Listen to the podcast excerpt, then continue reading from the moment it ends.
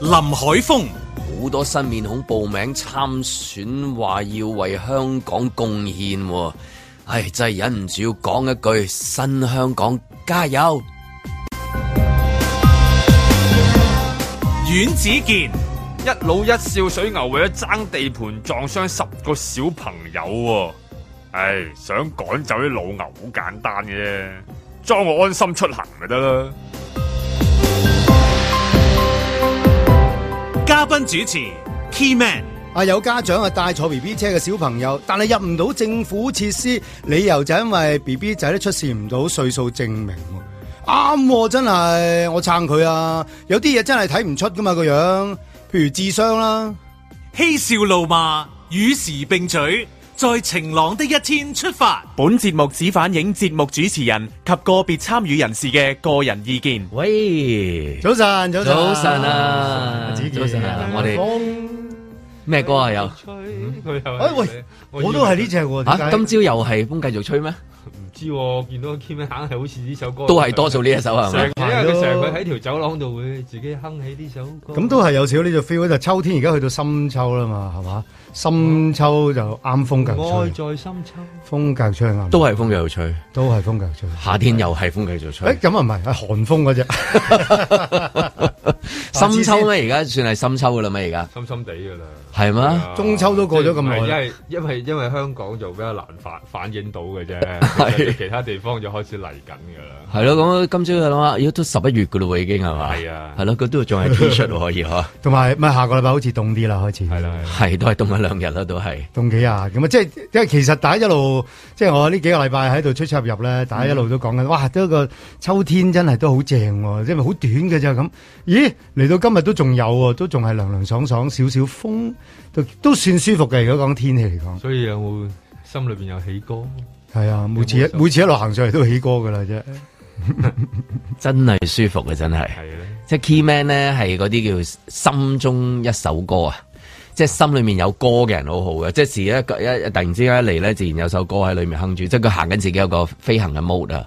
呢個係可以對應對嗰個世界嚟講咧，成個狀態係好好多咁啊，嘅。細細個聽電台聽得多 啊嘛。哦，係啊，咁聽你哋嚇你成歌啲歌 咁，聽得多你入 咗 腦，咁你就哦，林海峰講發圍，咁咪發圍咯，吓？係咩？啊發圍咯，係啦，嗯，咁嗰首歌一咁啊，有幾多首歌喺個心裏邊咧？一首就哦，咁真係唔止嘅，即係儲埋一堆嘅係，不過就唔方便，個 playlist 係唔方便俾大家睇，係咪？係啊，即係咪好多嗰啲即係嗰啲誒聽歌軟件都會 share 啲啊，譬如林海峰平時聽嘅十首歌咁，咁你譬如叫你交出嚟，一定係假嘅。因為你 一你你你覺得你會唔會交出嚟？你真係聽嗰十首歌有，有誰共鳴嚟嘅喎？呢個係 係啦， 嗱，有誰共鳴咧？你就真係準備咗十首就係俾有誰共鳴嘅，即係我要俾人聽，代表我嘅就係呢十首歌。但係真正自己聽嗰啲咧，係唔好意思，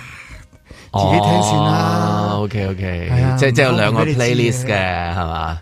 應該咁講。心裏係嘛邊個 list 咯係啦，，心裏面有另外一個嘅。哎呀，好奇怪嘅呢樣嘢真係係。係咁啊，心裏面有首歌都好嘅，係嘛？即係睇下點樣應對個世界啦，係嘛係？啊，成日有啲最好啊，即係開心啲嘅歌啊，吓咁啊，即係唱下唱下過癮啲咯喂，嚟啦，開始啦，星期五啊，早晨啊，早晨啊歡迎大家啊，早晨八點十六分啊，今朝啊，Keyman 應該係即係短期內暫時最後一次嚟幫手啊，倒數啦因為下禮真 拜正啊 Michelle 翻嚟啦嘛，冇錯咁啊，眨下眼啊，即係星期六日佢又開 show 啦，咁啊就喺晏啲會打俾佢啦，應該即係琴日入咗台應該係。入咗啦，係嘛咁樣嚇，咁啊係啦，今日就有啲睇下聽下佢喺個台度有啲咩發生。點啊？喂，開咩先啊？咁樣早即係琴哦日，琴日就咁正啊啦，開嘅單係嘛？好完咗咯喎，真係勁啊！呢啲嗬，即係全個全世界去關注，跟住然之後就全世界有熄機喎，可以原來哎有冇係人快到係咁樣樣嘅喎，係講㗎嘛啦又都唔講喎，淨係可以啊即係刻冇乜嘢講啊。咁個單冚得快啊嘛，即係完得出快啦出咗街二十分鐘啫嘛，係嘛？係咯，係咁多喎，係係啊，二十分鐘咁，但係就即係掀起一個地球轉咗個圈，咁就然後就翻翻嚟又冇聲啦，咁樣咁啊，開嗰個啦，你頭先老關心嗰個係喂，嗰嘛個？水牛撞水牛嗰個親人啊冇事啦，係嗰啊個小朋友應該係嘛？冇冇事啦，啊係十個小但朋望落好友驚咯，即係睇到片嘅時候見到嗰個嗰個 size 啊衝埋你，真係會幻想嗰啲都係嗰啲誒，即係嗰成架啲黑。啊貨車咁樣，嗰啲嗰啲鬥牛嗰啲畫面鬥牛係啊啊，即係係啊你你你以為係咁樣樣，你崩啫啊係喺咯度，崩因為鬥牛嗰啲一一一去嘅話，跟住然之後就就撩住係你走唔到噶啦嘛，係嘛？同埋其實佢衝埋嚟應該係好快、好兇狠嘅。同埋佢嗰個磅數又高咧，咁樣咁啊！尋日大嶼山裏邊就兩隻水牛就誒、呃追逐，咁啊咁有啲誒、呃知情人 士啊，我唔知追點解叫啊你你講追逐你都算客氣啦，我睇嗰啲就嗱，你都嗰度寫，其實嗰度寫係追撞啊，係嘛？追啊撞，追撞追撞，咁咧就誒、呃有一啲咧就係話佢係撞埋個小朋友度。係係嘛咁樣咁咁啊，好無辜嘅。即係如果你話睇翻嗰個報道講嗰啲，即係知情人士係啦啊係啊，或者叫知牛人士啦，係知咪牛人？即係唔係澳牛嗰扎 啦嚇，即係真係第二真係種，即係呢啲唔係澳牛啊，呢啲呢啲係咪啊？係啊，唔啊係唔係喎，係澳牛嚟㗎，㗎，將軍澳啊，係咪啊？佢話係咪大嶼山大嶼山大嶼山啊水牛哦，水牛水牛水牛水牛係啦咁啊大嶼山嚟嘅，將軍澳好遠我嘅，第自二己日搞錯咗，錯，唔係，好似係貝澳。佩奧佩奧係，我記得有個澳字，今朝望一望嘅時候，佢都係澳牛嚟嘅，係佢都 係澳牛嚟嘅，哦嘅，貝澳係貝澳，不過貝澳嘅水澳牛牛係水牛，水牛真係其實即係同一般唔同啦，同黃牛啊咁佢即係以前攞嚟耕田噶嘛，水牛好多時候係即係有好力啊咁樣，咁啊依家繁衍咗唔知幾多代啦，咁啊喺嗰度咁啊流浪浪跡嘅喺度，即係我哋傳統見到嗰啲耕田嗰啲誒誒畫啊啊，就係係啊係啊就係佢係做主角係啊係啊，跟住側跟就有個即係誒農夫喺度係啦，有係啊，嚇有咁啊有就係嗰個有田嗰度啦，即係係啊就係呢啲畫面啦，係有嘛個？有個有個有個老翁啊，咁佢啊佢如果講緊譬如開荒牛，開荒牛就係咪就係佢哋啦？都就係呢係種㗎，係啊，就係佢哋咯係啊係啊，因為佢即係喺香港裏邊即係咁即係講緊，即係耕田嗰個就真係佢哋啦。係啦，咁即係啊香港所有嘢都係靠其中。其中，即係佢因哋為嚟。佢因為黃開牛，不過大部分即係落去水道咯，好多時候都係呢種嘅水牛嘅。佢哋佢哋有樣睇喎，有有隻好長嘅角㗎個喎嚇彎嘅，彎嘅佢嘅角。 不過牛牛嚟講咧，即係我細個以前都係住西貢啦，咁啊嗯都其實都多多，啊即係唔多嚇，冇大嶼山咁多嗯。但係牛牛咧不不嬲都係好多小朋友都中意嘅，即係當然佢唔敢溫順係啊唔敢即係摸佢成啦，但係一定會睇佢啊，因為啲牛牛通常係坐喺度啊，企喺度唔係點喐啊係，咪都唔喐？冇乜侵略性啊。係咁但係估唔到突然之間呢兩隻就〜啊，啊！我睇呢份報紙啊，勁啊！佢佢呢個講呢兩隻牛牛咧，佢係有個故事喎。有有佢嗰個父古子嚟㗎佢嗰個古仔咧就講到仲有名添，又話老牛咧個花名叫做孤獨精。係咁咧， 即係即係，然後就即係同個仔啊爭地盤咁樣，咁啊引發今次裏邊嘅一場即係惡戰激戰咁樣。佢個仔叫大眼仔，係啦，啊嚇 呢 啲花名都幾緊要。係啊，都唔係佢佢個花名係同佢嘅性格有關噶嗯嘛，即係嗰啲知情人士講噶嘛，係啊幾幾好睇個古仔，即係原來係父子嘅故事嚟嘅。啊，你講繼續講埋嗯咁先啊啦，繼續嗰個講埋爭先地盤嘅故事，咁就話說呢個孤獨精嘅老牛咧，之前就受咗傷嗯哼嘅，就同呢個野狗咧就決戰，就打傷咗最重要嘅部位。 係佢佢唔係佢，我睇嗰個唔係野狗決戰啊，佢係俾三隻狗即係追打圍剿嗯圍剿，咁然之後就咬嚼中嗰個最重要部位啦。係啊啊，啲狗啊真係即係識咬啊，真係識咬 啊，真識係。咬，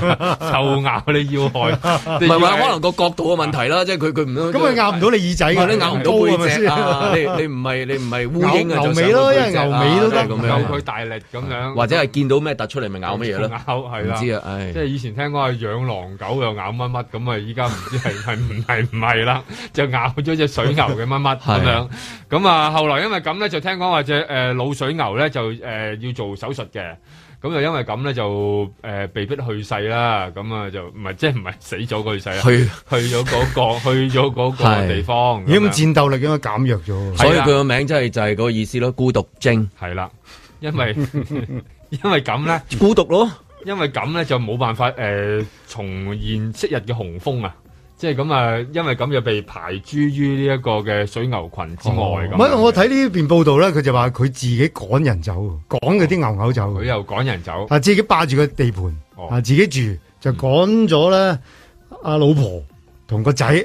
就好多年之前趕咗佢走，霸住個地。老人問題嚟噶呢個。誒係啊，即係似屋企裏面嗰個，即係咦？點解中間都點解點解你你你你佢自己角落頭啊？即係舉例咁樣講嘢啊係點解唔講嘢啊？咁樣佢樣又係唔嘛？好唔俾人入佢佢係間屋啊係啊係係係咁樣咪啊係咪啊？其即實係好多都似好多呢啲嘅呢啲咁其實好樣。似嘅，呢啲好啲倫倫常嘅一啲問題啊咁。嗯咁但係本來就係老豆威嘅，因為佢霸住個地方嘛。咁後尾就年老色衰啦，而家開始嗯係啦俾阿仔發圍啦，翻嚟啦。就年輕後生就挑戰佢咁樣，咁啊，因為咁咧就誒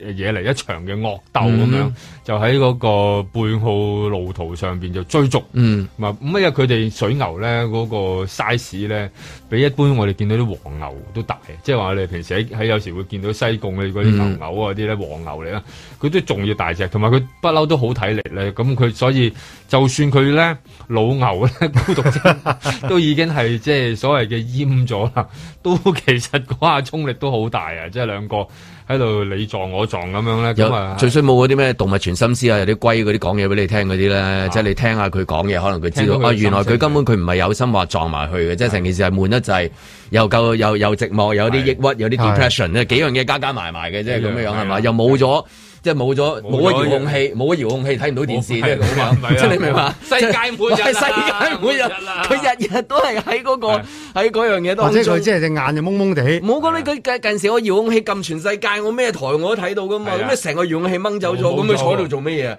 咁跟然之後又訪問個仔，個仔又哎叫你走啦，咁樣樣叫你走，你出去啦，咁樣樣，咁佢喂個地盤啊我係喎咯，咁啊緊過我喎佢同個仔講啊，大佬，你你都係我生出嚟，你喺我呢度噴出嚟嘅咋。啊，你冇咗唔啦，係啦，咁咁梗係叫你走啦，咁咁係好即係佢佢一啦係倫常慘劇嚟嘅，係其實係基本上係佢佢因為我睇到有啲話講只牛咧撞埋喺小朋友度，好陰公講牛撞埋去，好似專登撞埋去係，其實就唔係其嘅實，唔係，可能係其實真係叫老眼昏花嘅，亦都有可能。鼻咯，可能係係啊佢真係唔企唔夠穩啊可能唔夠個仔嚟咯，可能係唔好啊個唔好仔啊個仔未淹噶嘛，未啊，係咯係啊，好正當成年咁佢係啊，雖然冇全撇心㗎思嘛諗住，但係都有個重要嘅證人嘅，嗯就係一位叫做牛媽媽嘅老太太。睇嚟佢都應該日日睇住佢哋嘅嚇，所以又幫佢改花名啊，又知道晒佢屋企嗰個咩瓜葛啊。即係知道晒佢嗱呢個佢姑姐， 嗰嗰個咧佢妹， 即係佢話啊大概會嚟。唔係呢啲，唔係呢啲誒，呃今次咁嘅事，唔係嗰個知情人士咁講，我哋唔知道嗰啲即係牛之間嘅關係啊，原來佢哋咁嘅樣啊，以為係嘛佢哋就咁。呃係啊以為佢哋發癲咋， 爭好遠啊！你而家了解嘅故事有血有淚啦。你嗯譬如我前嗰排睇到另外一個新聞係咪講野豬啊？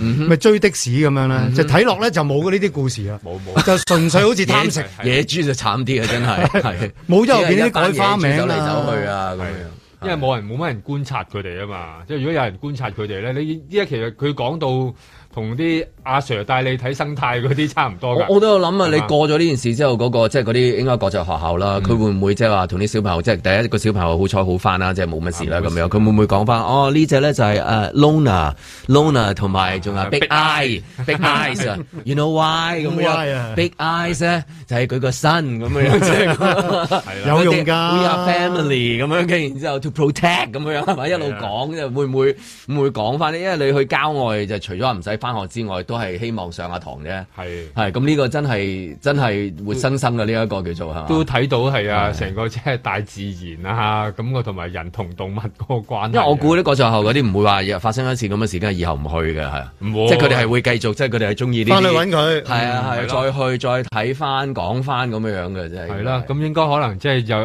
可能開多兩個誒課堂去講下呢嗯一樣嘢㗎啦，慢慢喺嗰個地方度咁啊。而家都見到嗰兩隻牛啦，即係好驚喎，但係又驚佢哋會唔會之後俾人搞啫，即係黑油煙係嘛？係啊即係佢個仔真係好唔好彩，咁啊真係。同埋唉即係會俾人哋發現咗，即係原來係有一有牛群就同佢哋又走去做做啲嘢 咁樣。喂，不過呢只啊水牛老豆咧，嗯即係我冇個冇個全相冇個正面睇啦，因為我誒、呃前嗰排入過大嶼山，我真係咧我對咗只牛影咗好多相，因為嗯嗰只牛咧就同一個陀地老人家冇分別，佢咧喺嗰條行人路又行啦，轉彎啦，慢條斯理啦，好大隻，真係好擺大喺隻。中間啊係嘛？然後佢行下咧，佢係馬路中間行嘅，根本上佢當即係嗰個地方真係佢當你嗯係死嘅。佢而家就話即係衝咗出馬路啦，其實嗰條馬路就係佢，佢平時就係佢喺度行嘅咁幾廿年前可能真係佢嘅喎又嚇，啊所以所以即係係啦。， 即係越睇越感受到，其實佢背後都有一啲即係不為人知嘅故事。係咁，即係真係唔知邊個先邊個後嘅 啫。邊首歌啊？呢一個，牛啊，係啦咁都係啊，得一首阿牛 嘅啫。我以為你係我願你早點歸去，又嚟都係呢一首啊！牛啊，水牛故事啊，水牛古仔啊，咁同啊，埋希望小朋友冇事啦。都都同埋都係悲歌嚟嘅，係咪？見到即係都係因為嗯誒，唔係喎，如果好似阿林海峰咁講之嗯後，變咗係俾小朋友進一步了解下佢哋嘅生態啊，係係或者香港嘅土地問或者題老啊，師唔好提嗰度，就係關於就係原本佢嘅地盤點解俾人人哋趕走，同埋點解俾人哋閹咁樣係咪？點解次次都係閹咁系樣？啦，點解都係用呢一種咁嘅方法嘅咧？咁樣係嘛？同埋都嗰啲就唔好講啦。係啊，嗰啲同埋講會唔會啦即係有一日夜晚佢哋瞓醒之後，突然間發現自己已經唔再喺大嶼山，而喺西貢咧？咁 即係有時都好多呢啲咁樣嘅古仔喺度發生緊嘅喺牛嘅世界裏邊。在晴朗的一天出發。如果你係唔係學生咧，更加我哋就唔會俾但你啦係，但係我想問清楚幾樣嘢先，就係你會唔會抄低我嘅學生證編號，而同同翻學校講去秋後算賬？我想問清楚呢一點。嗱我我唔會答你咁多咩秋後算賬啦。是嗎？快兩歲了，也會對答了，霎眼要上學堂。搬唔搬走？其實我覺得你哋咁樣喺中大畢業禮做呢啲係非常失禮，你哋係公然咁樣迫害學生去使用呢個自由嘅空間去表達自己嘅意見。這邊通通都好，哪怕有時會悄悄失落。好久不見你了，偶爾會想這裏有你在旁。其實都係希望喺呢、個即係畢業禮嘅日子，稍為比較多同學仔嚟到啦，引起多啲同學仔嘅關注，就係、知道今日唔純粹係一個喜慶嘅日子咯。最近閉上眼睛，有某個片刻，我怕回憶稀薄。你要睇察到都仲係有啲中大嘅同學仔，佢係可能入獄啊，或者係誒、呃要喺司法上面有誒、呃面臨審訊啊咁樣，咁都係受緊苦難嘅。靠於窗邊聽雨天，望着難落墨的唇子。如果說，如果不要說，只想去抱一抱你，也不知怎一麼嚟就係俾其他中大同學仔知道，都仲係有一班人會關注佢哋；二嚟就係都會希望仲有一班，即係可能我唔知啊，可能佢哋都會即係嗰班當事人，即係嗰班可能面臨審訊或者係入咗獄嘅同學仔都會知道，仲有一班人其實關注佢哋。下次要吃吃看看，說說笑笑，與你看看月圓。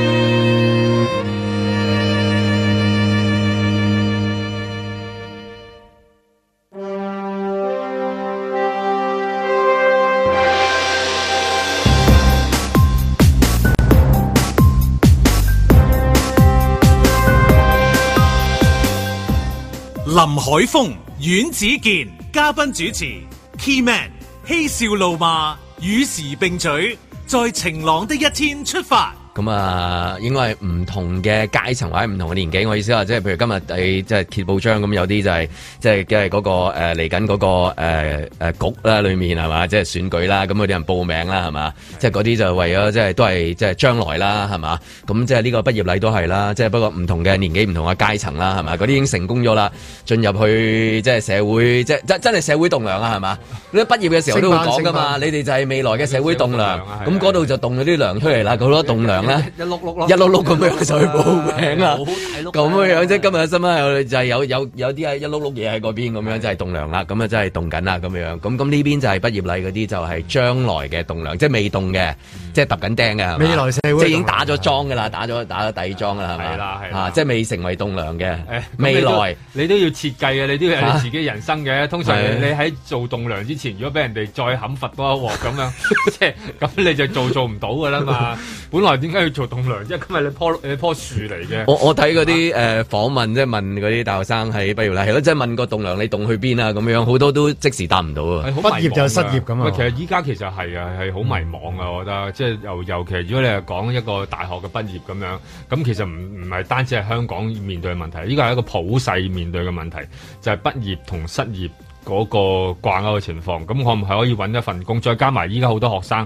佢背負住，我覺得呢個真係係咪一個誒、呃、發達社會要問嘅問題咧？就佢背負好多學債啊！其實好多同學佢還錢係啦，佢一出嚟第一鋪， 即係你係係咪開心？真係未必咁開心㗎。開波一開波就諗住，哎呀點樣還？即係一畢業就情意 係啊，借哦交幫到你幫到你。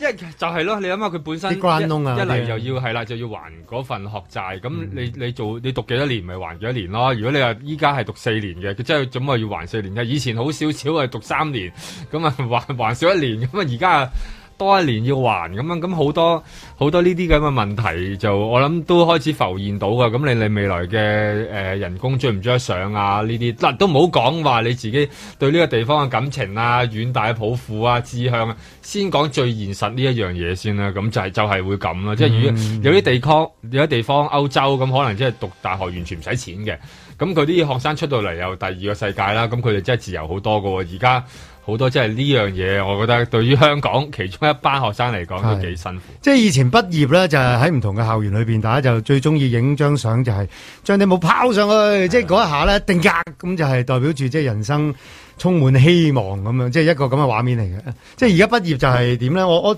誒、呃前兩個禮拜經接過翻啲。頂帽啦，即係阮志健話齋，通常一掉調轉咗上以為冇，跟住又接攞返住幾頂啊就咩喺喺頂帽膊都頭租得好度。貴㗎，冇 唔見啊 交換咗頂帽，係啦。咁我見誒、呃都仲有啲畫面係，因為呢排即係深秋開始咧，其實係各大畢業禮啦嘛。咁、通常咧就好中意影相嘅啲朋友仔，咁啊攞住啲誒畢業袍啊，去到唔同嘅景點啊，揾翻啲朋友啊、屋企人啊，咁咁都仲有呢啲畫面。我喺海濱都見好多係有呢啲嘅，有啲係着住件畢業袍，跟住就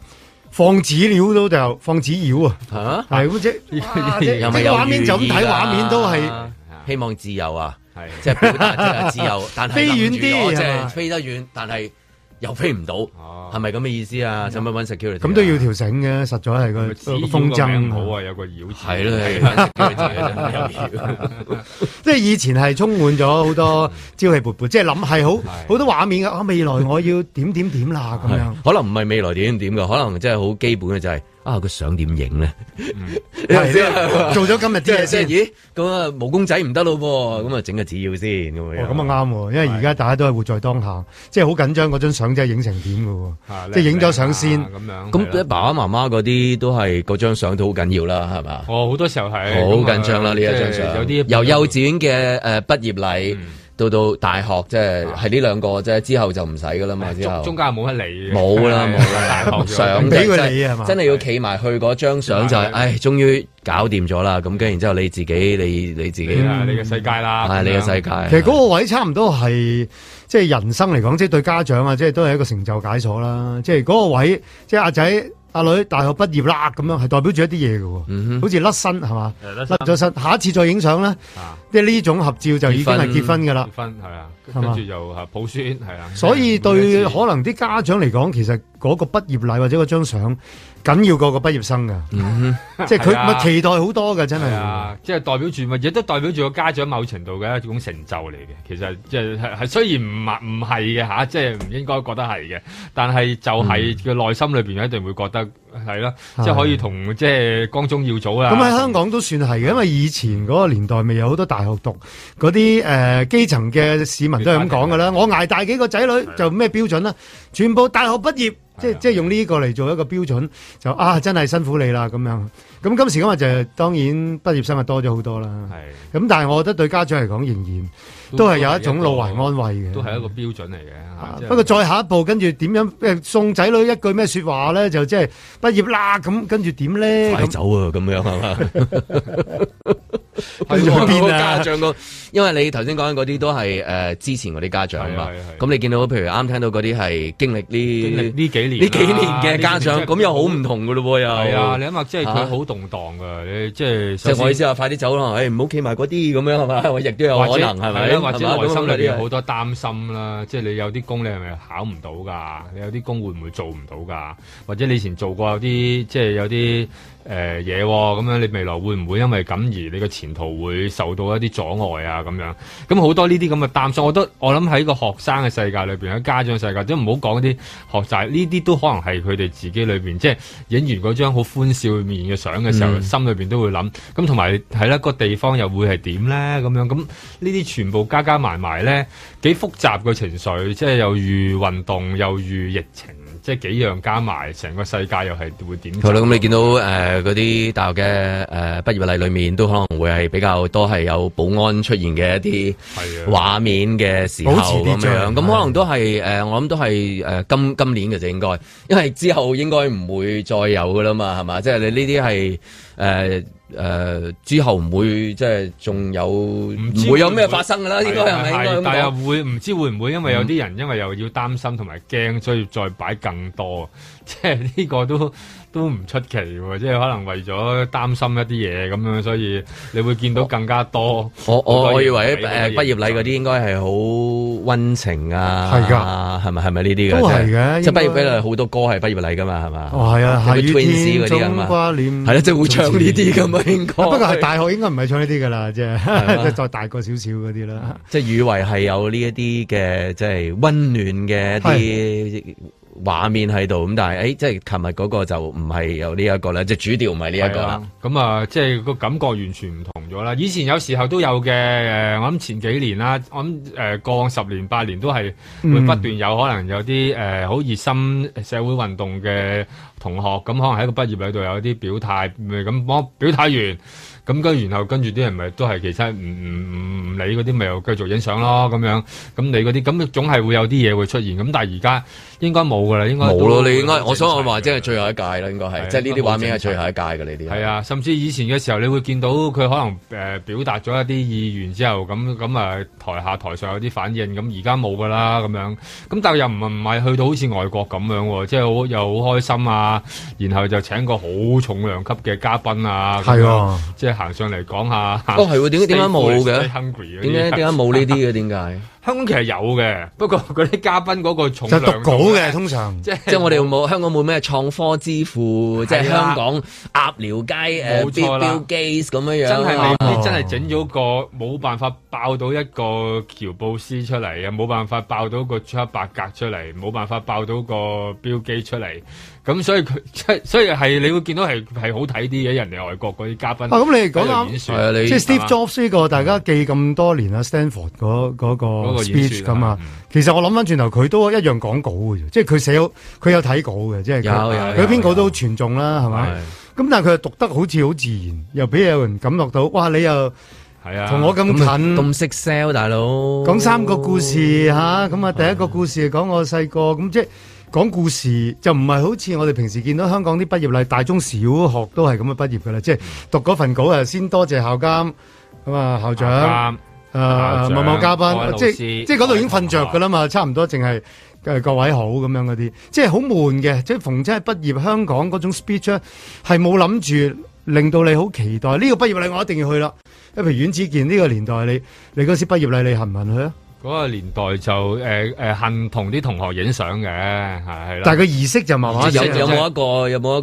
個甚具影響力嘅人物嚟，即係講一篇嘢，跟住然之後令到你一世記得，改變咗你嚇。都都唔多嘅，其實係因為或者唔記得，即係其實個好忙亂嘅。所以原來個畢業禮所有嘢都唔係好記得佢。唔係，因為其實你參即係個儀參式與參與其中，其實你好多嘢咧，你基本上冇冇得閒去到睇啊，冇得閒理嘅。但係台下如果你有人拍翻咧，嗯你就會覺得，咦啊發生即咗係呢啲譬如事。大家會誒記得誒 Steve Jobs 嗰個喺誒即係係啊 Stanford 嗰個咁講話樣啦，但係我哋冇喺 Stanford 畢業噶嘛。冇㗎。但係你問畢業嗰陣記唔記得 Stanford 嗰個誒 Steve Jobs 嗰個，可能佢唔記得。記得咗㗎。佢 譬如 Jim Carrey 佢有一個都係喺佢嗰個大學裏面有個 speech 好好嘅又係，咁可能在座啲人唔記得，但係我哋喺即係其他嘅頻道睇翻就係嗰啲係記得喎。又要真係掛住影相 啊，又要掛住撳手機啦，跟住嗰個同學嗰個靚女又向你單眼啦， 咁啊睇下可仲可唔可以臨尾標翻交美換會哦標美會係啦，咁啊即係攞到個 電話，即係有好多呢啲咁嘅嘢喺度喺度發生緊，咁啊學生可能唔知㗎喎，但係如果有呢啲，起碼外邊啲人知咧，佢好開心咁。佢講嗰兩個即係你再睇翻都係好有用嘅，即係但係做唔做到係另外一回事啦。即係你 Steve Jobs 講嗰、個即係話誒誒。我冇 Stay 我冇 foolish 啦我冇畢業㗎 Stay hungry 係啊冇讀書㗎我最近㗎啦呢一個畢業禮係啊，我我就唔知點解報咗個堂咧，走去讀誒、讀字體喎係我都唔識嘅，咁讀到下，誒收尾發覺原來啲字體即係收尾嘢，突然間翻工又有用喎，咁樣啲字體就啱啊整咗喺嗰個手機度，跟住然之後又講話誒呃 Window 我講都多謝我啊講咁樣抄魚。即係佢全部講失敗嘅，跟住講炒魷魚又俾人哋炒，佢公司炒魷魚啊嘛，俾啲公司同事逼走佢嘅。係咯，咁跟住最尾就話講啊，記住啊，阿爸阿媽唔繼要續我啊，係跟住俾人炒魷魚啊，跟住就絕症啊，嚇即係咁。但係當時都係即係調翻轉頭講嘅，即即係好似同啲成績最差嗰啲冇乜希望嗰啲人去鼓勵佢，都一係啦。原來我都可以托翻你高 Jim 啲。 Carrey 嗰個又好好，Jim Carrey 嗰個講就話得兩樣嘢推動你嘅啫，嗯恐懼同埋熱情。你夠中意嗰樣嘢咧，去做啦。同埋夠驚，你就知道點樣樣噶啦，咁樣啱就係啱嗯咁樣。咁即係你恐懼啦、熱情啦，或者係誒飢餓啦，做你自己想做嘅嘢啦。同樣嘅夠蠢啦嘢，嚇如果今日等喺呢一度同大學生講嘅時候，誒、即係大學生會唔會用得着？即係話，誒、哎就係、靠呢啲即係金句可以，即係話令到佢知道即係將來係點樣樣決定咧。因為如果有嗰個地方嘅水土咧，可能得嘅。即係如果呢度呢個水土咧，你恐懼可能會更恐懼啲啦。定係話有一個走出嚟講啊，最緊要乖係乖、安全、乖安啲全係啦，即係其實聽話係啦。咁啊，然後就等嗰啲嘉賓喺度講一啲即係言辭咁樣，咁然後究竟係咪有用嘅咧？咁樣係咁我都經常好懷疑，即係如果能夠即係集翻咁多個嗰啲嘉賓啊，即係佢哋講過嗰啲嘢啊，究竟有幾多個真係可以即係袋咗落袋，然後即係往後嘅人生裏邊可以攞翻出嚟用？即係就算 Steve Jobs 誒得閒嚟到嘅話，係 唔係你嗰陣時你未必記得啦？但係如果都起碼起都碼都都冇乜用咯，可唔能啊係係，如嘛果出出名啲，你仲可以攞嚟即係誒誒二次運用啫。嗱，佢佢喺度，我喺度噶， 咁樣仲可以講下，我真係見過佢噶，咁樣係嘛？咁咁但係其他嗰啲係咯，講完之後又幾記得幾多咧？依係不過依家一個安全第一嘅年代，講咩都冇用啦。在晴朗的一天出發。你話啊，有啲唔係成人翻嚟嘅喎，我哋咧就會根據翻我哋嘅醫療記錄啦，同埋醫療嘅資料咧，就會揾翻嗰啲免疫力弱嘅病人咧，就會寄信俾佢嘅。如果佢啊好聽話喎，打咗兩針㗎啦，封信咧就可以俾佢我嚟打第三針嘅。即係譬如伏必泰疫苗打咗第一、第二針之後，佢可能係有一啲嘅反應，係令到佢覺得咧就係、即係未未必係啊啊適合佢打第三針或者想打第三針都係打伏必泰疫苗。咁呢個你俾翻一個個人選擇噶嘛。我而家講緊都係呢一樣嘢。中意就可以嗌，暫時忘記呢個世界。而家烈火配上乾柴，入去有太攞正牌。如果從個免疫反應嘅效果嚟睇咧，伏必泰疫苗係好啲嘅。呢個係專家睇咗啲數據之後咧得出嚟嗰個嘅結論同埋建議。咁但係咧到到第三針，每一個人去打邊一隻疫苗咧，係睇翻自己自身嘅情況。血管收緊，用汗水做藥引，坐穩後座力勁過 shotgun。台前沒戰鬥，響起節奏，我是隻瘋狗，一起進化。如果我哋覺得係去到一個位呢，我哋係即係開開始係用得好多啊，情況我哋一路都會睇住係咪需要再採購啊咁。咁呢啲呢，其實我哋一路都會去密切監察。大家唔需要擔心話啊，誒、其實啊，去到呢就係大家想打某一隻疫苗呢，係會唔夠。暫時我哋覺得而家現時我哋嗰個供應啊，應該呢都係可以足夠嘅。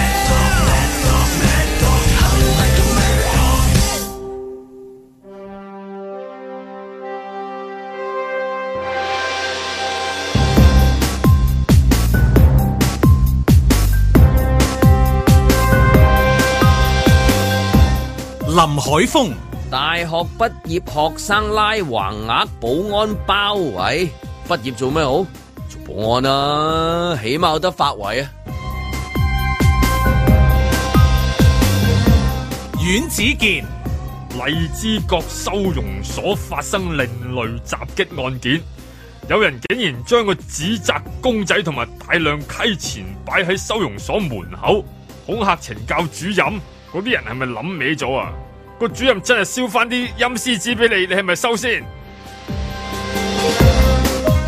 嘉賓主持 Key Man。喺復刻版旺角卡門咧，阿華啲打到攰咧，係會入去大嶼山嗰度唞下、避下靜啊、談下情咁嘅。不過呢支歌仔而家冇得唱啦，因為話說陀地嘅孤獨症啊，尋日發爛啊，同親生仔啊、大眼仔啊，錯側口角繼而動武，哎，跟住衝出馬路，仲誤中夫居，撞親良民啊！唉，呢兩隻水牛，牛精過烏蠅啊！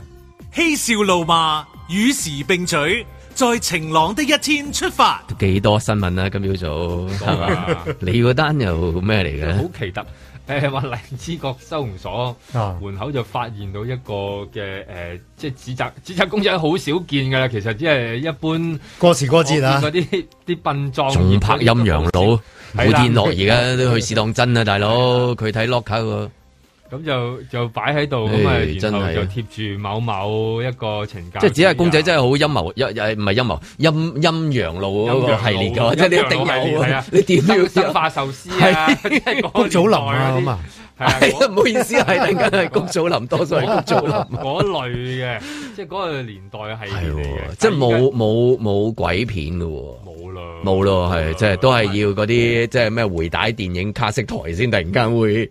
會睇到有紙紮公仔呢樣嘢。同埋前排我因為即係都有啲誒誒，即係要去拜山哦咧，都要去買啲衣紙。你好少再見到其實，即係以前咧，你你細個去啲衣紙鋪咧，你有時都會偶爾立下，哇！喺有個有個啊有多古靈精怪而嘅東西。家你講嗰啲係去到文青嗰啲變咗藝術嘅，可能係啦係再係加啦香港字體。要要擺喺要要擺喺誒 誒原創方啊，係啊嗰啲嗰啲啊，然後就揾啲相 M 加係一啲講藝術啊，講咩？咁而家去指甲鋪 Local 喂 culture，我想問下，而家指甲鋪咧會唔會即係話有喂有 NFT 燒啊？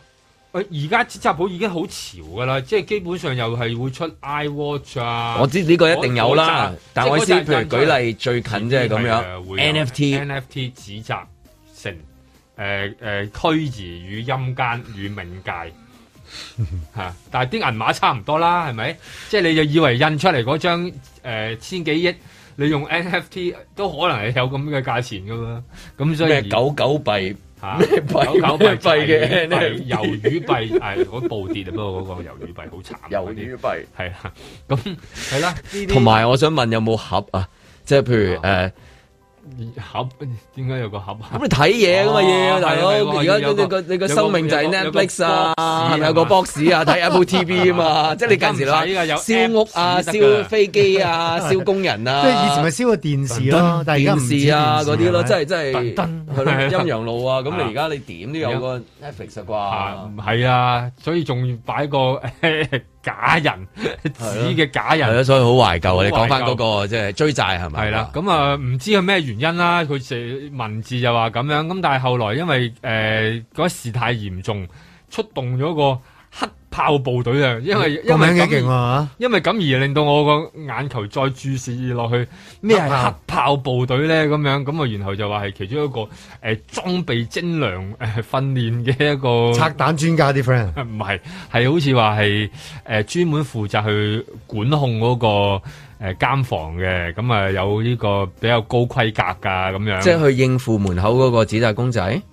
應付入邊，哦就驚入邊有我亂誤會咗，因為咦點解要揾嗰啲精鋭部隊，唔係應該揾嗰係啊啲即係譬如破地獄 啊、屠啲嘢唔係啊。入邊咩即急急如律令啊，跟住係啦唔係嗰啲喺度咁樣啦，啊竟然係派出好呢多啲叫盾林牌正英啦，係咪先？係啦舉例啫應該諗咁住樣嚇。但係你今次出張耀揚，哦，原來係張耀揚 張耀哦揚係啊清楚晒出咗去張耀揚咁樣，咁係咯，即係呢件事係比較特別啲嘅一單，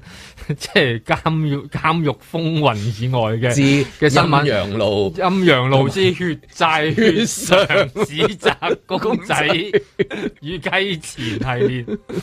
之香港文化咁樣。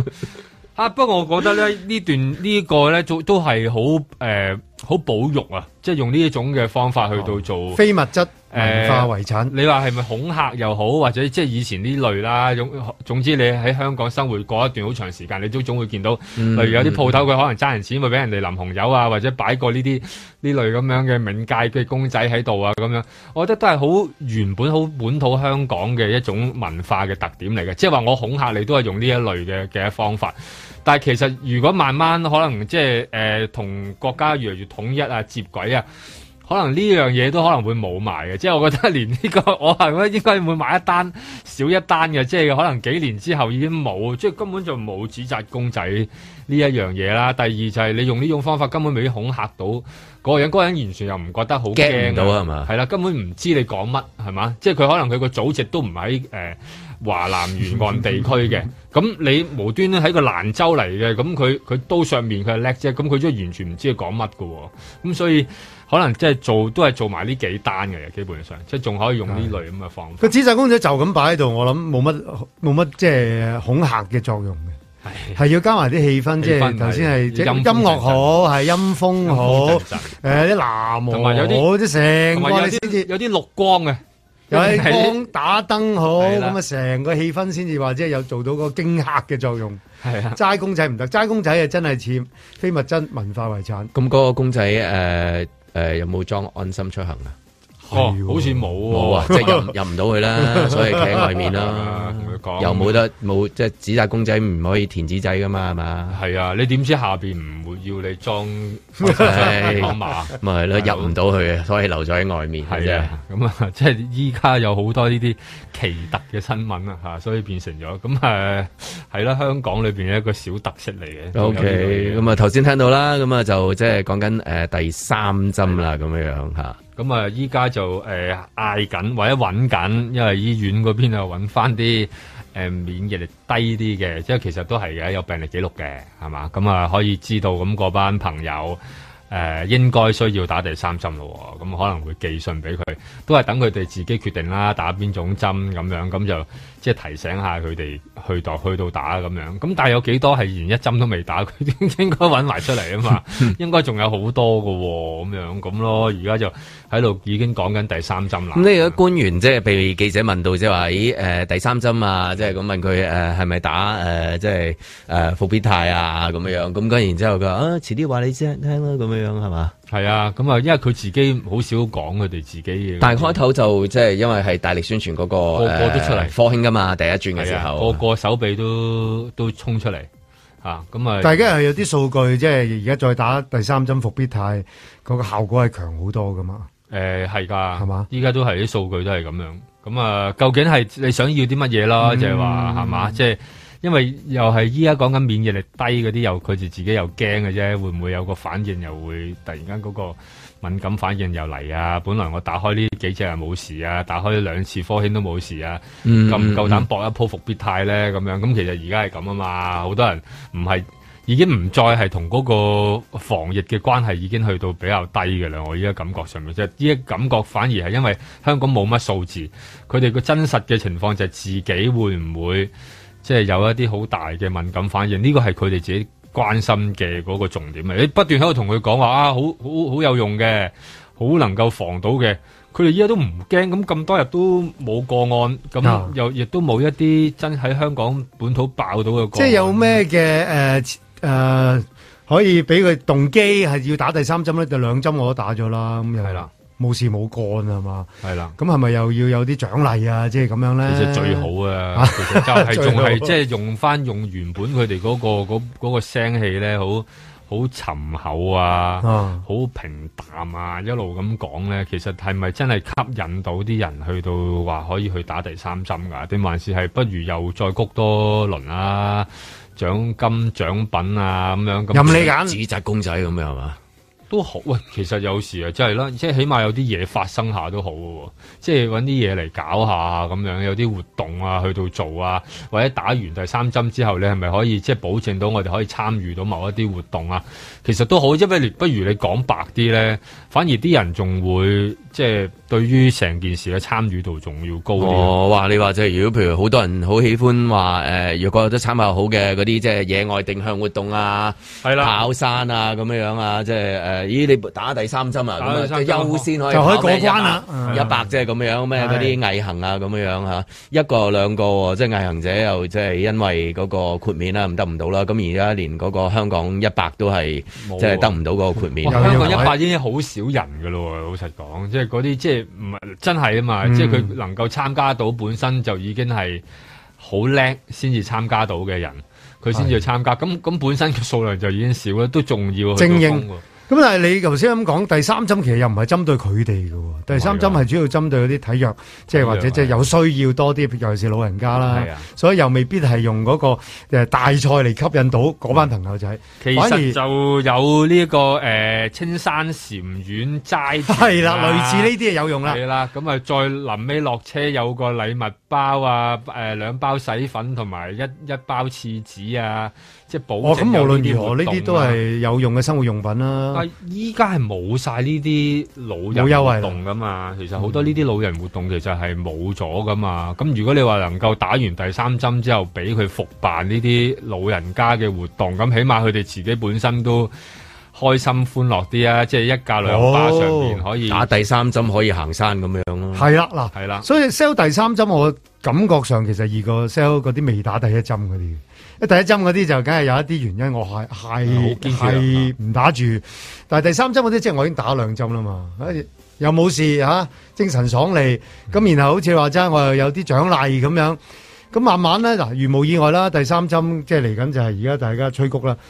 未來應該只有第四、第五針嘅啫，即係唔知幾多年後係咪？唔係唔知幾年後，可能下年嘅啫喎。咁嗰個情況就即係當下年啊，即係如果你即係打針，某程度代表住身份象徵嚟嘅咯。即係我有幾多針啦，已經，即係你就啊佢冇辦法可以做到咧，好似超級市場儲印花咁樣。差唔多係咁樣。即係佢嗱，例如你換夠幾多個印花有個煲咁樣咧，快啲打第五針先有呢個煲啦上次真係啦係有次咧，唔知喺度換煲換到排長龍啊！即係你見到水晶麻雀打交添啊，大佬。係咯，，即係你能夠儲到嗰個針嘅印花， 幾吸引喎呢啲係禮嗯物，啊，都係出翻呢啲嘅板藍根再 crossover 水晶麻水雀晶。麻雀。就要六針數碼開埠以嚟最勁都係水晶麻雀，都係好似 水晶麻雀勁，好似即係排到水晶麻雀再 crossover mirror 嘅飛。哇咁係樣啦，咁啊，即係男女老唔同市幼場通殺通殺落去，一定要有啲嘢俾佢哋嘅。如果你唔係嘅話，你你咁佢真係冇。 但係老人家，我覺得誒、呃譬如你話 Mira 飛嗰啲就唔啱，因為要抽獎，抽 mirror 獎飛咧。啱，佢有酸噶啊嘛，係唔係咪就係先抽獎，你中嘅機會低啊嘛。但係你話譬如話個專嗯打完即刻會成副牌送俾你攞翻屋企嘅，啊咁或者有專人幫你攞添，驚你打完針手軟咁樣。咁呢啲就好大動力㗎啦。起碼俾到啲誘因佢哋咯，即係而家好似嗯咁點解我即係市民真係可能真係咁噶嘛？喂，出街街市你又整蠱我， 又俾我嘟安心出行，我又冇電話，你依家仲嗌我去幫佢打針，咁打完針點先？你自己交條數係靚啫，咁對於我身體嚟講，我又冇咩變化，我又見覺唔，我又唔覺得我自己有咩變化，跟住個社會又冇乜變化。咁對於佢嚟講，即係幾樣都冇喎，係佢自己嘅人工上邊啊，或者佢自己嘅獎賞上面、名聲交上到面數嘅變化嘅啫喎，咁樣咁佢真係計咗條咁嘅數出嚟，你你點搞先得㗎？所以係咯，俾啲嘢佢哋咧，可能開心啲嘅。呢段時間太多嘢冇嘢發生啦嗯嘛，對於即係尤其係年長嘅一群，你淨係做得刁難佢嘅嘢就好多咯。真實嘅又唔係見到佢俾你喎，又冇團又去，又冇又冇餐飲，係嘛、嗯即係嗰啲咩佳肴節，好少你聽到個八十幾歲話去美酒佳肴節噶嘛，好少話去去嗰啲㗎。咁佢咯，咁你咁啊可以出翻啦，嗱，因為以往啲即係到咁上下時份，啲蛇齋餅種咧就好多時同投票掛鈎噶嘛，以往係嘛？係啊。咁呃誒，而家個時勢好似唔係好需要啦，唔使即係嗰邊啦慳咗好多 budget 㗎啦嘛 誒已經哎政府都自動當選嘅咧，佢 慳咗好多 budget，咁可能愛嚟呢邊咁樣用啊 OK 喎。 啊，係咯，既然都有啦，咁咪不如做下嘢啦，係啊，做翻啲嘢咯，咁咁都一個個社會都活躍翻少少，如果乜嘢都冇咁樣，咁我我覺得用再加埋佢哋嗰把聲線喺度嗌佢哋自己選擇喎。 你你又選擇我，又嗌我自己選擇，咁點先得㗎？係咪？咁而家啊諗啲嘢出嚟做下，對於佢哋嚟講開心啲嘅。在晴朗的一天出發。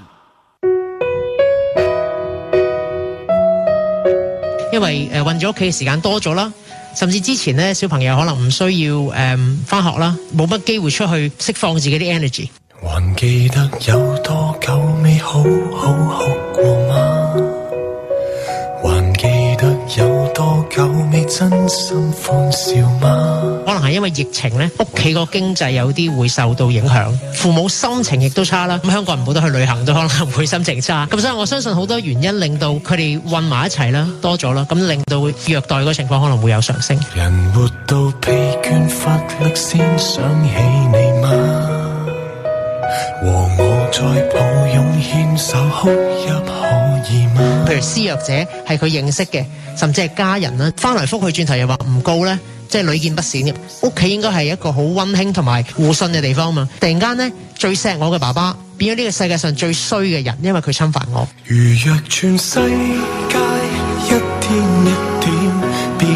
壞，遊行還有你一貫冷漫姿態。咁所以最困難調查虐兒嘅 case 就係咁，因為好人同埋壞人咧，可能係同一個人嚟嘅。想笑就笑，要嗌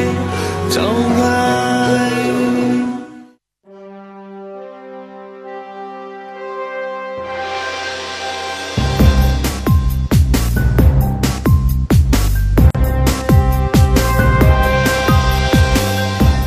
林海峰、阮子健嘉賓主持，Key Man 嬉笑怒罵，與時並舉，在晴朗的一天出發。呢個係一個三歲嘅小朋友啊，個阿媽咁講，佢話呢段時間呢，遇過好多困難，流過好多眼淚，迷茫過、失落過、軟弱過、憤怒過，咁但係幸運呢，有你哋一直嘅陪伴。咁啊，個阿媽又話呢，近年呢，煩惱呢，就來源呢，都係嚟自你哋，咁但係非常呢。非常之愛你哋，咁啊 one and all all in one，咁啊希望你哋以後都可以過得健康快樂咁樣。咁嗱，三歲小朋友個阿媽咁講，咁三歲嘅小朋友就講即係三歲嘅 Mirror 應該係嘛？三歲啊，啊係啊。一班三歲生日？你都係當一個啦，一一班啦 all in one 啊嘛，係咪一班啊仔嚟？嘅係啦，咁啊一個阿媽睇住啦。咁如 果生生十幾人， 一胎十幾廿個，咁呢個都係疫情底下嘅一個誒 B B 嚟㗎，都係，嚇，即係都係呢段期間咁樣樣。咁頭先之前聽到嗰啲跛就一啲誒悲劇啦嚇，咁就誒，梗係唔係啦，唔希望即係，不過唔唔係希唔希望問題，係嗰個成個。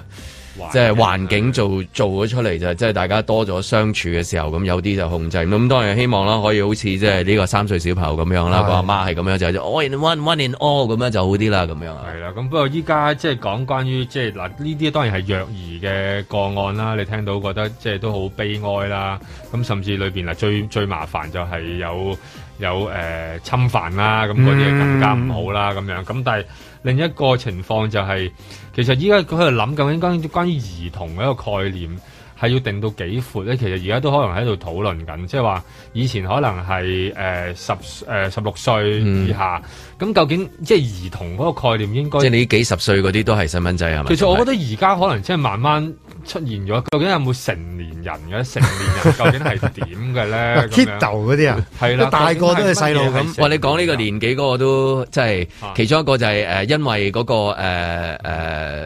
安心出行啦。係啦我今日睇到有一單咧，就係話誒唔知邊度有個體育館啊，有個家長啊，咁咧就推 B B 車推住個幾幾兩歲兩兩歲 BB 歲兩歲大嘅 B。入去咁，跟住然之後嗰個職員話：咁你要證明嗰個 B 係咪十二歲以下咯喎？呢個真係好正啊！呢個咁即係而家一日就幾廿歲又係 B，係啦，跟住咧好 B 嗰個又話佢唔係佢唔係 B， B 唔係 B，一睇就知道佢唔係 B， 咁要咪好多啊證明佢係 B 咁樣。同埋而家最得意就係佢明明你睇落去佢就係兒童嚟嘅，但係佢做嘅嘢係兒童嚟嘅，你但係你又要用成人嘅方法去去判斷佢係點咧？睇戲睇得多啊嘛，殺人犯入邊啊，一一哥係咁啊。哦，係嘛？睇戲有一個我以即為係我唔大嘅，我幾廿歲噶啦，個樣得幾歲咁啊？不老症係啊，唔知係咪睇得，即係呢個 B B 車嗰單嘢就真係令人好即即係好係感慨嘅。點好會奇怪點解咁樣都仲話要出示證明咧？咁樣，總之都係個你唔好令我難做啦，你一定要證明啊！可可以話呢個月嘅主角嚟，我覺得呢個本本身來係成年人定係定係兒童咧？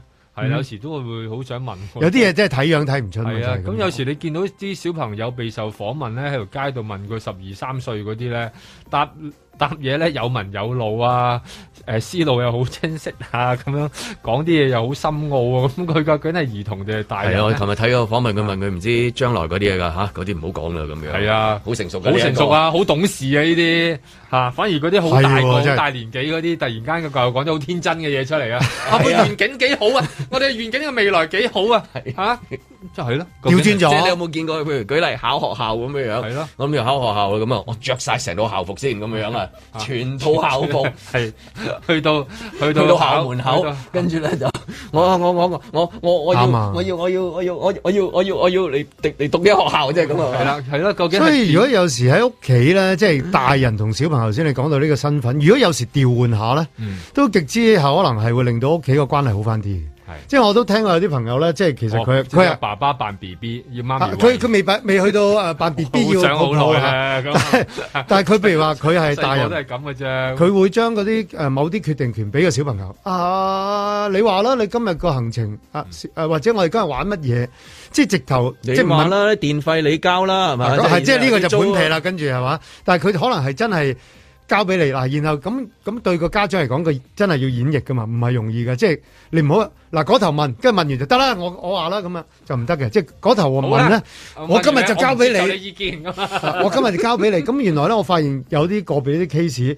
當個小朋友自細真係哦，阿阿阿阿媽叫我揀，咁我揀啦。咁咁佢真係慢慢咧，佢成熟啲嘅。咁佢成小朋友成熟，家長咧就誒、呃小朋友翻啲。其實相處得開心啲啊喎，因為好多時喺屋企嗰啲混埋一齊打我勁嘅，都係因為我係老豆，我係阿媽，係嘛？點解你用你就係嗰個聽我語氣講即係你頭先講係角色轉換係咪？係啊，即係交換下，其實有時個心即情係你成熟啊，你成熟啊，咁我幼稚啦，我幼稚啦，我 B B 啊，我 B 猜啦 B 啊，你成熟大啊，人你成熟啦，大人咁樣攞埋出嚟猜埋佢，誒係啦。咁所以如果喺屋企裏邊咧，調轉下角色又會好調換下角啲。色 OK 啦，或者就係另一種就好似頭先講 Mirror 咁啦。嗱，有一啲共同嘅喜好。標啊目共標喜好有啲共同喜好，係好多喜好屋企都喜好係啦已經 friend 咗啦。嗱咁 Mirror 一定係得㗎啦，呢幾年即係多幫得咗㗎。幫咗屋企個和諧啊，幫係幫嘛冇到。咁另外一定係就係睇波啦。我運動係啊，即係好多男士變翻細佬哥都係運動場嘅啫嘛，啊 係係咪？即係你見到佢嗰啲脾氣啊，突然間啊，但係都即係好平時好好成熟，好突然間嬲下㗎 喎有時睇波突睇到然間變翻 B B 啊，要人哋呵啊咁樣。但係我覺得喺睇波嗰個角度就係、如果想要一家嗯親咧，確實阿爸阿媽真係要做嘢，就係、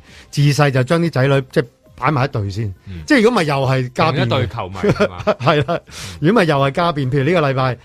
曼聯對曼城啊嚟緊嚇，咁啊咁啊即係本來諗住 happy 啊係嘛，如果你個仔同你捧另一隊嘅，係啊你啊即係曼盞聯，搞個仔啦啊曼城係嘛？成長年代唔同係嘛？大家睇嘅嘢就唔同啦。啊哦我所以好好奇好多時啲誒、呃即係足球嘅 family 咧，我都好好奇啊，點解你啊支持呢隊，你啊支持嗰隊咧？我真係想知，尤其是嗰啲情侶啊，或者變咗夫婦，嗯想因為你唔會變噶嘛，即係你捧嗰隊，你成世都係嗰隊噶啦。咁咪即係你成世你係夫婦，即係佢又就少啲，好少聽到女士同嗰個男士唔同一隊嘅喎，有有㗎好噶嗱，本身如果你係一個好痴心嘅女 fans，係咁咪就已經即係你遇上一個未必一定喂，你中意曼聯唔使我一定要有曼聯先至可以情投意合噶嘛，係嘛？啊即多嘅咩？點解係你無端端你點解你無端端中意車路士啊？即係個老婆問個老公啊，個老公問翻個老婆啊，我我有我有個 friend 又傑靈公主，佢利物浦啊，佢佢老公係阿仙奴。嗯咁而家冇問題嘅，因為利物浦個勢強好多。 但係如果唔啊算啦係係，啦啊，如果唔係都有排拗。咁啊，外國好啲嘅，外國一生出嚟就係嘅，即係你自己係邊個地方出世，你咪邊個球會嘅咯，係啊係嘛？即係呢啲係差唔多，你一一生出嚟就係你喺嗰個地區長大，你咪嗰個球會咯。即係所以你見到外，即係有啲有啲外國人佢話俾你聽，佢中意石飛聯啊，嚇中意中意石周三啊，即係你自然覺得嚇。點解有呢？有人有人中意啲即係啦？你喺香港你覺得好奇怪噶嘛？點解有人中意呢啲球隊？咁佢話俾你聽，佢喺嗰度大嘅，咁你就開始就講完啦，即係理解啦。所以我哋香港人比較特別嘅，因為我哋香港人要唔知係邊一日咧，突然之間睇睇下波就揀咗，嗯揀咗冇隊。啊，其實阮子健中意邊隊？誒阿仙奴啊，你阿仙奴嘅，因為你讀住係咪過讀附書近啊關係？住過附近啊啊，呢啲就係你嗰個即係地區啊地理因嘅為你唔原因。你唔你唔掛佢個旗波衫，你個窗門會俾人掟爛啊嘛。嗯，即係 係啦，驚啊係啊咁，當不過阿仙奴附近都仲有好多隊嘅，好多隊所以嚟到星期五嘅時候咧，我我哋我諗好多球迷或者麻甩佬啦，其實就真係好似有啲唞氣位嘅，即係星期六日，唉喺屋企咁然後去睇下波咁嗯啊，睇到通宵達旦，咁啊最緊要屋企咧就同你一齊睇嗰啲咧都即係支持同一隊，嗯，咁就穩陣啲，就唔使出現嗰啲慘劇。咁會唔會揾一個誒韋斯咸嘅球迷認咗佢做契仔咁啊？哦你你咪會唔會好我難唔使揾啊我女係㗎啦。哦，已經係啦，太好啦！啊！佢佢着過一次波衫，即係佢佢而家平時就唔識嘅完全，嗯哼但係着過一次我當佢係嗯㗎啦。另外一半啦，另外一半啦， 另外一半就仲好，嗰次帶佢哋去韋斯咸睇波，全程負責買嘢食，嗯一啲都冇睇 過。咁啊呢個配搭係 但非起碼常之你好呢個幾好啊係呢個即係起碼冇話揀咗另外一個會啊，咁係咪？啊，冇冇冇冇嗯冇，啊，即就係本身你話你話好又得啦， 係嘛？啊即係都係好嘅，起碼唔使拗啦嚇，嗯即係一定係撐我隊啦，即係咁我見你攞咗啲嘢翻係啊嚟，你有有有人有嘢送喎，係咯 因為都深秋啦嘛， 咁啊係時候睇一 係時睇候啲風繼聽續眾吹啦蔡思係嘛 啊睇一張聽聽眾御寒啦，咁啊籠底摷咗條韋斯咸頸巾，喂，好靚好啊靚喎，同埋手襪。係手物比較少見嘅，比較少見咁得兩樣嘢啫。咁大家邊個有興趣嘅？最緊要就你自己又唔係支持開曼聯啊、利物浦啊，咁你又覺得西咸幾好嘅，咁咪其實真係幾好啊！咪我覺送俾你嗯咯得，即係其實喺倫敦咧，好多人係好好中意哦係韋斯咸喎你講嘅。其過實即係你你喺香港可能真係比較人少啲人聽到啫，但係其實倫敦其實好多，尤其係僆仔啊，你會發現其實好多僆仔，因為韋斯咸其實孕育好多。哦僆仔嘅嘅青訓產品啊係啦嘅 青訓產品出嚟，所以好多倫敦啲僆仔其實係好中意即係韋斯咸嘅喎。你見到佢即係你雖然話喺香港好難遇到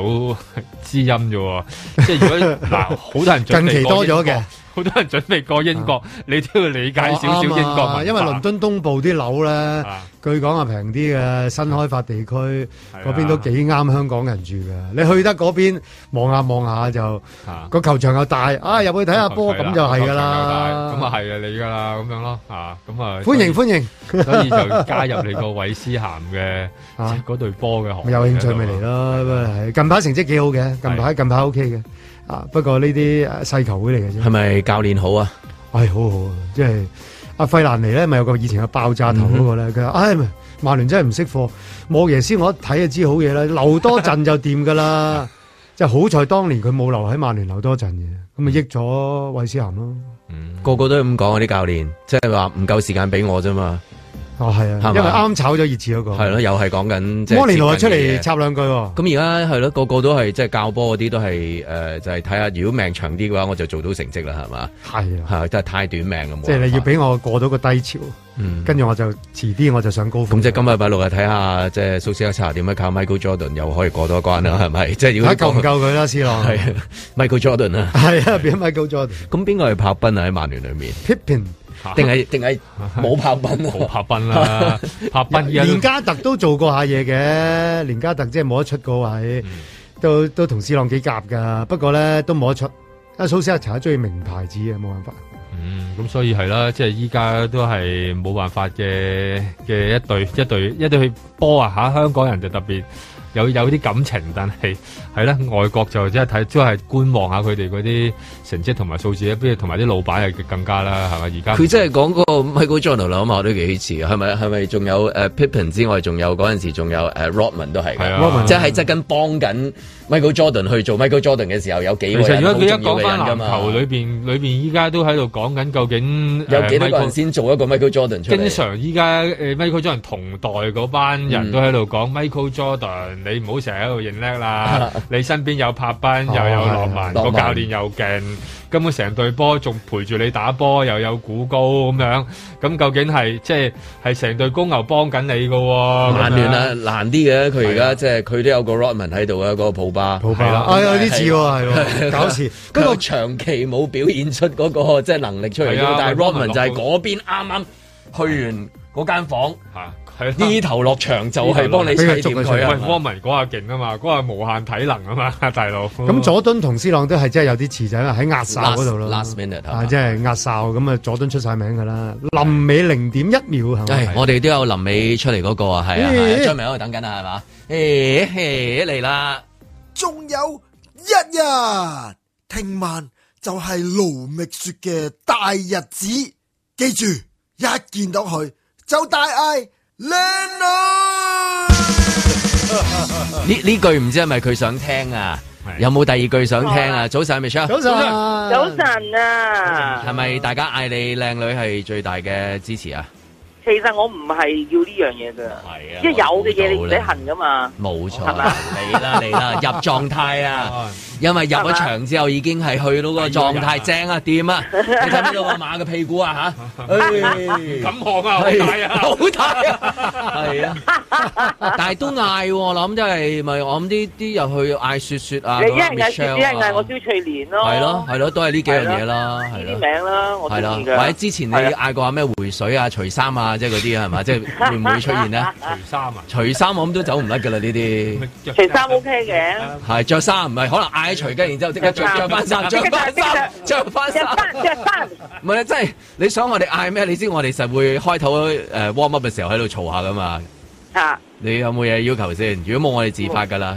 你你哋自發啦，係啊我中意自發，咁我覺得好玩啲嘅。如果問乜都係我好似誒、呃控制晒所有嘅嘢，咁我咪就大家都唔中意啦呢啲嘢係嘛？我哋中意自由又啊啲唔嘅，係㗎，唔係翻你轉頭啊！ 我哋咪 啊！啊，我哋盡力啊，喺下低都要表現得好啲啊感。感受過㗎咯，入過台啊，感受過晒㗎咯喎，誒係啊，琴日入台個感受係誒要要即係要同個地板產生關係，因為你知道我一直都喺度學習。 琴日好啲啦，我覺得琴日終於似啦，嗯似咩咧？咦，我真係要上台喎、嗰、個感覺啦， 真係啊啦好恐怖。咁誒，哦係啦琴琴日踩嘅時候有冇試過一次誒、即係由頭到尾啊咁樣嗰啲咁樣？有有有有有着埋衫嘅，哦哦哦，即係未化妝未成啦，即係係着住套衫，着住嗰啲鞋，即係嗰啲着上台嗰套衫啊仲要嗯係咁你行嚟行去咁嗰啲都係嗰啲啦，係咁啦。啊，so far so good 係嘛？到化雪官咪就感覺到我真係要上台要啦啦，，係啊，哦係啊即係轉頭又會好快又又又好唔捨得啊，係咪啊？係啦應該呢個會嘅，應該會。呢個我未發生到係啊，我而家仲係好好期待住今快啲今日今日聽咧，今日嘅行程啊，今日行程係點哇！今樣？日行程係 long day 啦，嗯我一陣間一點鐘開始，我諗去到今晚十點半啦。再收夾， 唔係，冇時間，摔夾，冇時間收夾。再做 facial 係做咩啊？今日點解長時間啊？點解？今日咧就因為要誒、呃做好多樣嘢咁啊，你譬如你首先你今日要 full dress 啊，full 係 dress 即係你要化晒妝、梳晒頭、戴晒所有嘅、哦你需要嗯戴上去嘅嘢，咁、嗯你就行嚟行去啦，都係嗰啲嘢啦。咁、嗯今日又要拜神，我記得好啊，似係係啦。係係。又要拜神，即係總之好多環節嘅。咁我又要誒、呃做少少誒、呃我個形體導師又會幫我做少 warm up，等我個情緒舒緩啲。咁、嗯我就先展開一日嘅工作。咁所以每樣嘢都好多嘢做有嘅。使唔使揾你嗰個誒 PT 幫你縫翻幾嘢先啊？ 咁隻又翻幾嘢先啊？我唔係演胸肌，唔係演腹肌嘅，OK 嘅我。我我我以為你要啫。即係用埋啲拳擊啊，去 pump up 自己啊，咁樣都要。誒、呃又未使，因為 Emily 嗰種就仲好啲，因為我其實我緊張嘛，嗯哦咁佢係將我嘅緊張拎走，我就可以好舒服咁去做呢個 show 咯。哦咁、我想問你有冇帶你嗰啲咩一虎二虎啊、大虎細虎啊去陪你啊？唉，哎我唔知幾想啊，但係唔得嘅，我唔得啊佢哋好緊張係嘛嘅係咯因為你係啊，所以有我帶咗佢兩張相去咯。 O K，好啊嗯，咁啊，預祝你吓，即係玩得開心一啊！切我哋我哋順利聽晚啦聽晚嚟大嗌，O K，你哋全部都係聽晚嚟啊？係啊係啊，啊，T 都係啊，係啊， Yes yes，好多之中啊，成班啊，全部啊，哇，正啊，嘉年華啦，你哋係啊，等睇你啊，靚女啊，靚哇好開女心啊啊，聽日見，聽日見啊，成功啊，O K，good show。